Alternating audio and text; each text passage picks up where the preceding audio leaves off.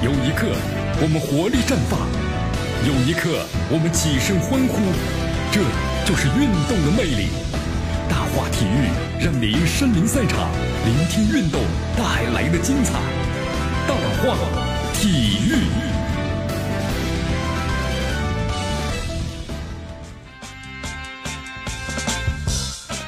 好，这里是大话体育，我是江南，来继续锁定 FM 九十六点七绵阳广播电视台呢，我们的新闻广播。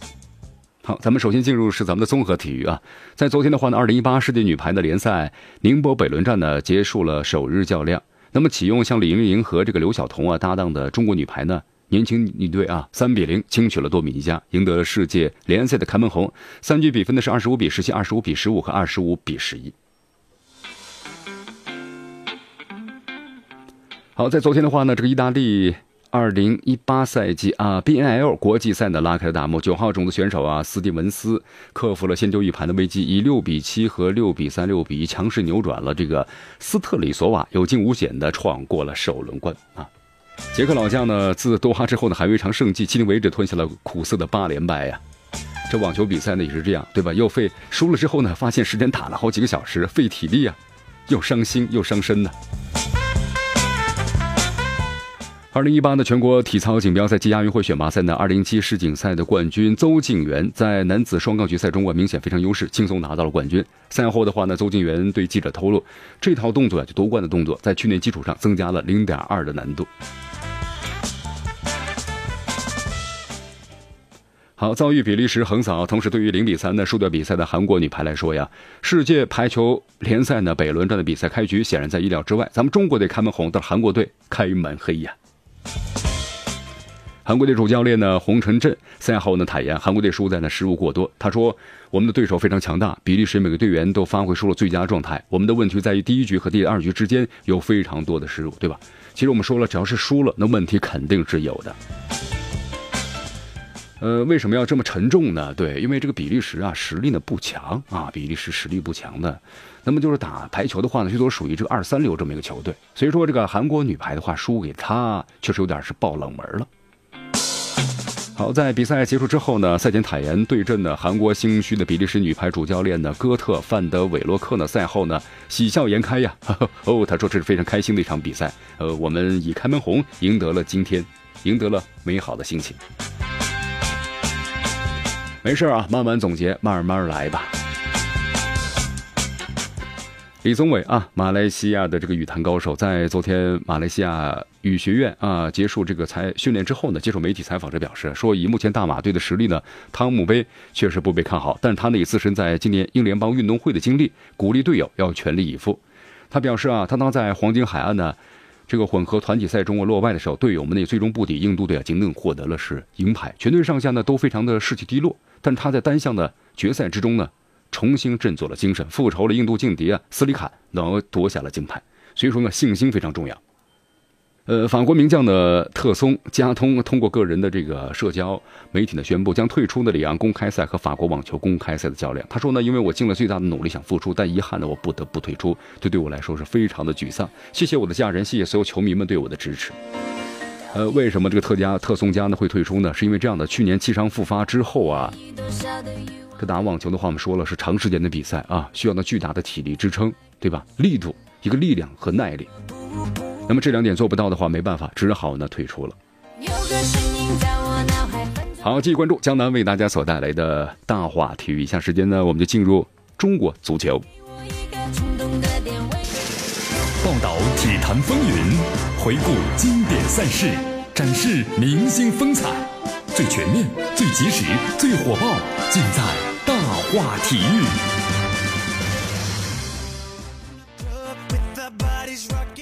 继续回到大话体育，我是江南，来继续锁定 FM 九十六点七绵阳广播电视台，我们的新闻广播。来关注一下亚冠啊！昨天这个亚冠呢，八分之一决赛呢，次回合的比赛呢，继续进行。广州恒大主场被权健逼平了二比二啊！非常遗憾，非常遗憾呢。那怎么样呢？因为客场进球 太少了。被淘汰了。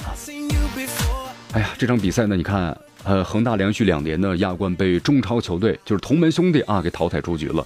看来中超霸主的地位呢岌岌可危了。但是江南觉得呀，这对恒大来说呢，不是一件坏事，可能是件好事，可以集中精力啊，进行联赛了，是不是呢？但我想心情不会太好啊，输球毕竟是一件难过的事啊。在昨天的亚冠联赛八分之一这个决赛的次回合，天津权健的客场是二比二战平了广州恒大，凭借的客场进球优势淘汰了对手，成功的晋级亚冠的八强了。好，权健呢是亚冠新军啊，对于这个成绩来说，确实呢实属不易，对吧？首个亚冠的赛季就从那拥有全北和白太阳神的小组的突围，实属不易了。那么接下来，他们每一步都是在那创造历史。而昨天这一步的话呢，更淘汰了中超的霸主和两届的亚冠的冠军恒大。所以说呢，亚冠八强的成绩，那么对于权健来说，已经是足够傲人的了。不错啊，确实不错。好，这么一算的话，咱们看一下啊，权健是征战亚冠的成绩最好的天津球队了。此前的泰达在二零一一年从小组突围，但随后呢被全北现在的淘汰，止步于是十六强。在征战亚冠的首个赛季，跻身于八强。这个成绩追平了鲁能、恒大和上港的上港的壮举啊，就是第一次就跻身八强了，不错。那么中超球队呢，在亚冠处子球中走得最远的，分别是2003年的实德和05年的深圳健力宝，他们都打进了四强。那么如今权健呢，也有机会向他们看齐了，信心爆棚啊！好，恒大呢输了，对吧？你看，虽然呢是两场比赛都打成平局，但是呢因为一个客场进球的问题，所以就说还是输了。哎呀。呃，那么恒大呢，确实要好好的总结一下了，对吧？恒大今年三线，你看看两线都掉了。那么本赛季到底怎么样了？你看七年时间了啊，恒大转眼之间进入中超七年了，这支球队第一次呢，还没到六月就开始呢单线作战的历史了，就非常糟糕的成绩。那么即使单线作战，面对的困难呢也是重重的，对不对？想要拿下八冠，那么得要看间歇期要做点什么啊？间歇期刚好世界杯这一个多月、两个月的时间，否则的话呢，恒大。今年的这个什么中超的冠军很难保啊！恒大连续两个赛季，你看亚冠淘汰赛呢都停止在了中超对手的脚下，而且权健的上个赛季中超唯一一支主客场的双杀恒大的球队，哎，这权健呢你别说啊，这心态的蛮好的了，心理上呢不怵这个广州恒大，所以说广州恒大昨天被权健呢以客场进球淘汰，这不是偶然的。呃，在以前的话呀，你看绝境时靠谁呢？保利尼奥。现在恒大的外援和对手啊相比没有优势了。那么二比二之后，那么长时间里没有反超的机会，但是呢有把握机会方面，但是恒大不如以前了。全场射门看了好几次，你看确实超过这权健了，好几倍呀。但最终的进球数和对手是一样，两个。对手的进球效率太高了，恒大虽然呢有次数没效率，所以说这个权健速度呀成为了中超的一大现象了。你看这个权健的二零一六赛季球队曾完成了中超，对吧？二零一七赛季呢，中超第一个赛季进入了联赛的前三。那么二零一八赛季啊，第一次呢打亚冠就顺利晋级了，并且在那淘汰赛里的淘汰了前亚冠的冠军广州恒大队。这是偶然吗？啊？现在呢，你看恒大呢只能专注于中超联赛了，而且目前队伍呢年龄偏大，单线作战呢他们卫冕中超冠军应该算是个利好吧？但是能不能呢？随着卡纳瓦罗啊，年轻的少帅看来呢没有那么有料，对吧？像斯科拉里的话呢，还是有点冤。斯科拉里的话虽然那个时候有些问题，但是呢至少在某些方面的话，我觉得还能保持一定的水准。哎呀，不过王朝呢总有背影的一天呢，所以说咱们呢看看退潮的时候，天体还能做多少的球迷呀？所以说权健呢，你看啊，索萨证明了自己。卡纳瓦罗两次见证权健的天河为亚冠的庆祝了。去年的那次算是一定程度上帮自己拿到了恒大的执教合同。那么今年这一次呢？嗯，卡纳瓦罗可能光笑笑、光靠鼓励也不行啊，成绩呢是硬道理啊，是不是？恒大今年中超的表现呢，只能说在淘汰赛遇到了中超的球队，实在没办法。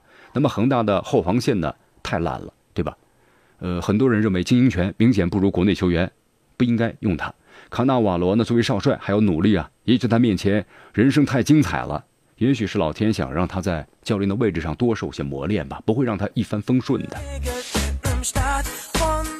权健的话，今年真的啊，在亚冠一直表现的不差，能够在主场的赢全北，证明这种杯赛制的比赛，那么权健确实有爆冷的实力。权健今年就调整目标，全力呢以赴打亚冠吧。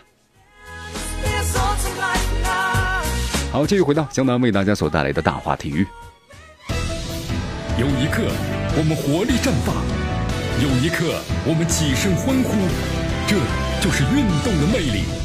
大话体育。让您身临赛场，聆听运动带来的精彩。大话体育。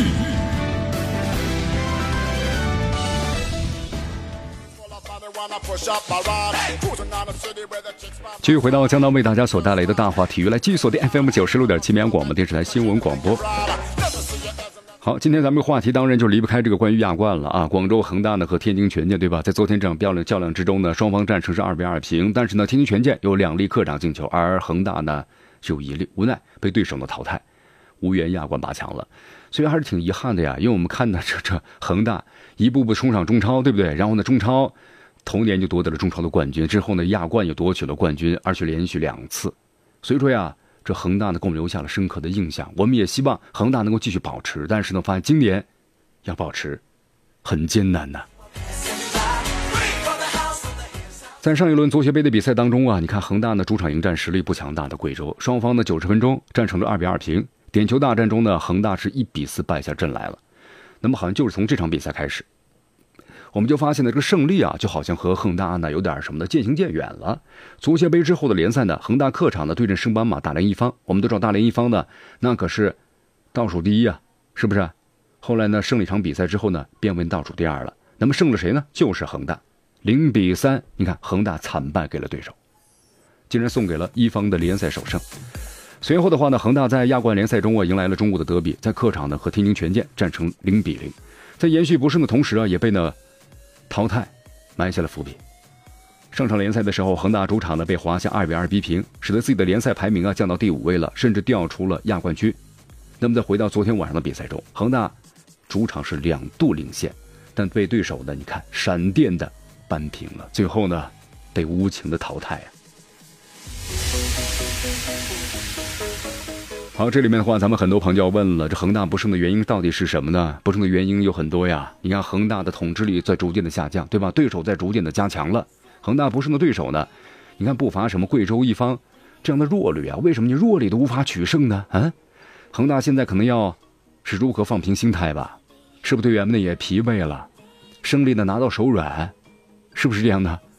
重新回归胜利的轨道，看来要有新鲜的血液了！同志还要有一句话呀，胜利才是王朝真正的保鲜剂。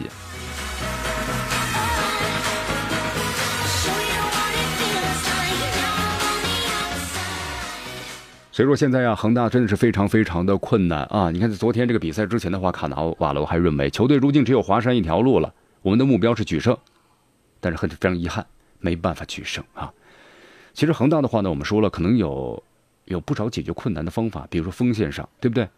锋线上，啊，阿兰、高拉特，可能这个国外的球员是要比这个什么的国内球员攻击力要强很多。那么还有郑队长的郑智，是不是？那么郑智，你看在休息一个月，也要被迫呢出场，是不是呢？本赛季呢，因为郑智呢，你看这个阑尾炎因伤啊，缺伤了，缺席了大部分的比赛，出场呢仅仅是五场比赛。那么恒大战绩呢三胜两平，所以郑智也说了，很久没看到球迷们了，感觉特别亲切。那么现在看来呀，在没有。政治的情况之下，恒大的中场的组织，包括稳定力方面，都有很大的欠缺。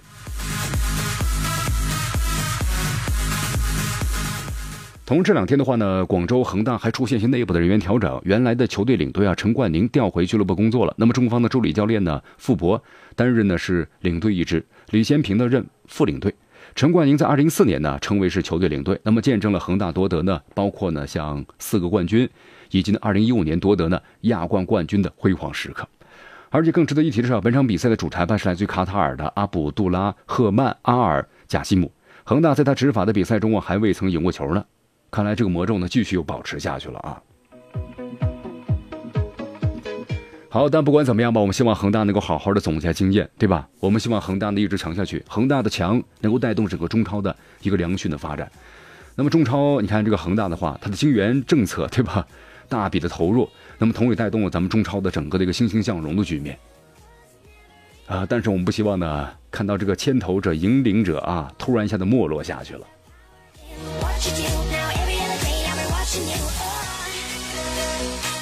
好，同时在今天晚上的话呢，这个亚冠八分之一淘汰赛的次回合的比赛啊，继续上演啊，地点上海体育场中心。上海上港呢将再度迎战的日本的鹿岛鹿角。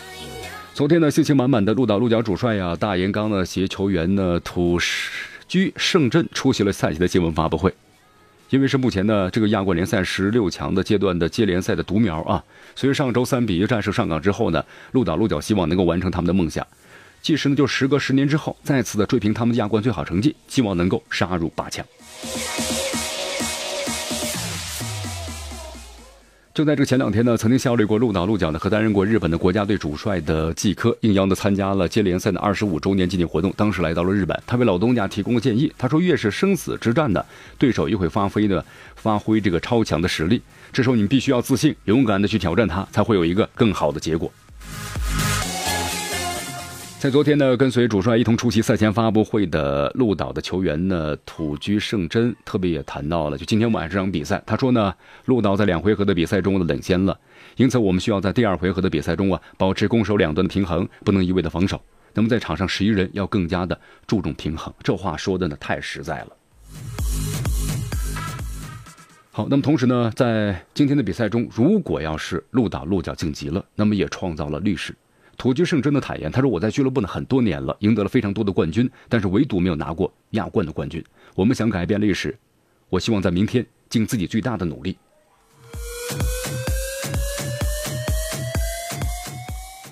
好，你看这边呢在表决心啊，那么另一边上海上港队呢在今天要出场了，在昨天新闻发布会上，上港的主帅呢佩雷拉携中场大将艾哈迈多夫出席了赛前的发布会。佩雷拉表示啊，说明天这场比赛呢相当重要啊，有三个非常重要的事实。第一个是什么呀？我们是十六进八，这个系列赛的半场呢是一比三落后，上场我们输掉了比赛，所以说明天呢相当于是我们在一比三落后的情况之下下半场比赛。那么第二个重要的是，我们有非常重要的球员受伤了。那么第三个是我们上周末，那么长途跋涉结束一场联赛，只有一天的时间来准备这场比赛，而对手的周末是没有联赛的，得到了休整。但是我们可以打入一个进球的话，一切东西都可能发生变化。哦，我相信在我们的主场，在球迷的支持下，我们可以让任何事情发生。我们的管理层、我们的球员、我们的球迷、我们的每一个人都相信我们都可以做到。我们可以做到我们想要的。对，有信心是好事儿。好，确实啊，你看，在今晚的比赛之中呢，最高兴的比分是二比零，这样的话可以凭借着客场的进球优势就晋级了。那么一旦上鹿岛鹿角呢，如果取得进球的话，那必须要三比一了，三比一，那就要拖入加时赛了，否则呢，必须以四比一或者更大的比分获胜，才能够确保晋级。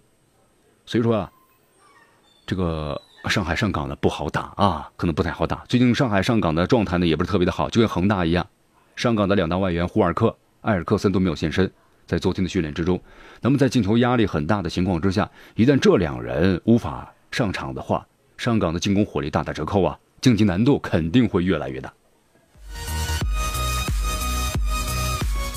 好，因此记者也询问了一下，就是埃尔克森和霍尔克为什么昨天这个上午的时候训练时没有出场呢？佩雷拉呢很无奈的表示，他们在跟随呢医务组啊进行医疗，他们的状况呢不可估计吧，伤病情况我不能够控制，需要他们上场时肯定会有需要奇迹的，那么这是我不好说的一件事情。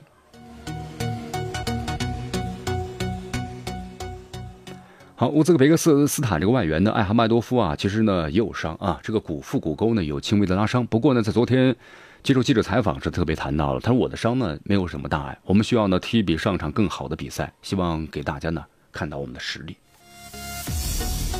啊，不过对上港呢有一个好的消息啊，就是上周啊这个踢亚冠伤了膝盖的周文军啊吕文军顺利复出了，昨天上午呢参加了全队的合练。哎呀，这亚冠比赛啊，如果咱们的亚冠比赛呢都输了，都退出的话呢，确实我感觉呢，咱们的下半年都没什么事儿了，是不是？这不是我们大家所期待的，所以我们特别的希望啊，哎呀，咱们的球队呢能够更好的，呃，战胜对手，能够更好的走得更远，对吧？我们来关注一下啊，这亚冠比赛的另外一场比赛，呃，二零一八赛季的亚冠联赛八分之一决赛第二回合的另外一场比赛呢，韩国全北现代迎战的泰国的五里南联，啊，这场比赛的结果呢？那么全北最终是二比零战胜了乌里五里南联啊！你看看上次比赛呢，乌里南联竟然大胜这个全北，不可思议啊！那么总比分呢是四比三晋级八强了。